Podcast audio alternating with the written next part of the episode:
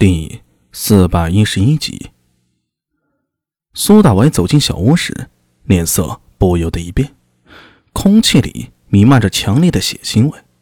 一头似人似蛇的怪物盘踞在屋内一角，背对着苏大伟，肩头微微耸动。那是高大龙，或者说化身燃鬼的高大龙。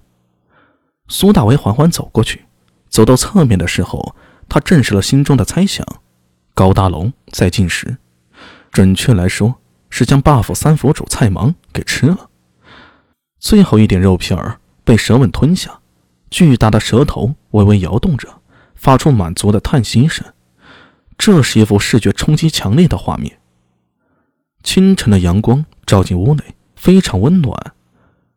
而屋角有一头巨蛇一样的怪物，怪物正在进食，将仇人撕成碎片后。一点一点的吞下肚子，诡异的血性、野性与他吞食血肉的慢条斯理、有条不紊，形成了极大的反差。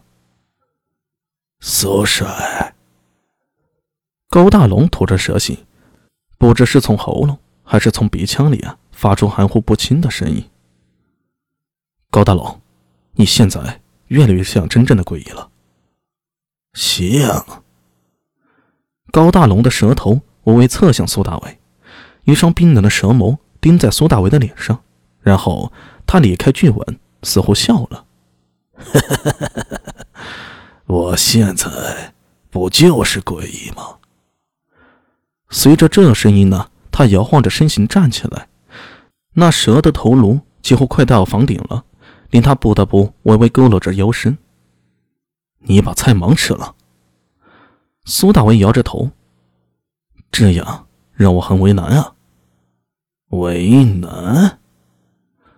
冰冷的蛇眸盯在苏大伟脸上，高大龙发出冷笑：“哼，他与我有仇，我说过要吃了他的，就一定要吃了他。苏帅，你有何不满吗？你能变回人再说话吗？我这样仰着脖子很累的。”苏大伟仰着头。看着高大龙蛇尾旁滴下来的盐水和血滴，心里暗自庆幸啊，没吃早饭。高大龙晃了晃脑袋，身体里发出噼里啪啦的响声，身形渐渐缩小，终于在苏大伟的注视下重新变回了人形。现在可以留了。苏大伟冲着他苦笑：“ 你叫我来，不会就是让我看你吃菜芒的吧？”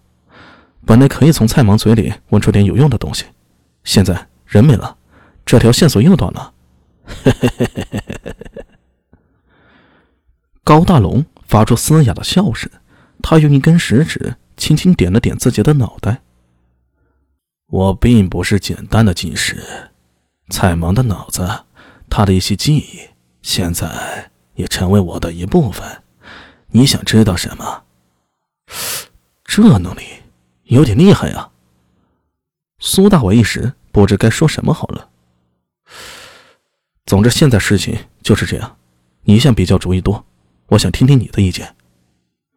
苏大伟把最近几天发生的事儿择要的与高大龙说了一下。高大龙站在窗边，摸着下巴，嘿了一声。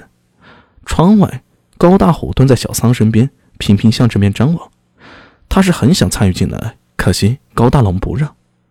高家现在就剩他和高大虎了，自己这个兄弟好不容易洗白了才上岸的，高大龙自然不希望他再参与到一些阴暗的事情里。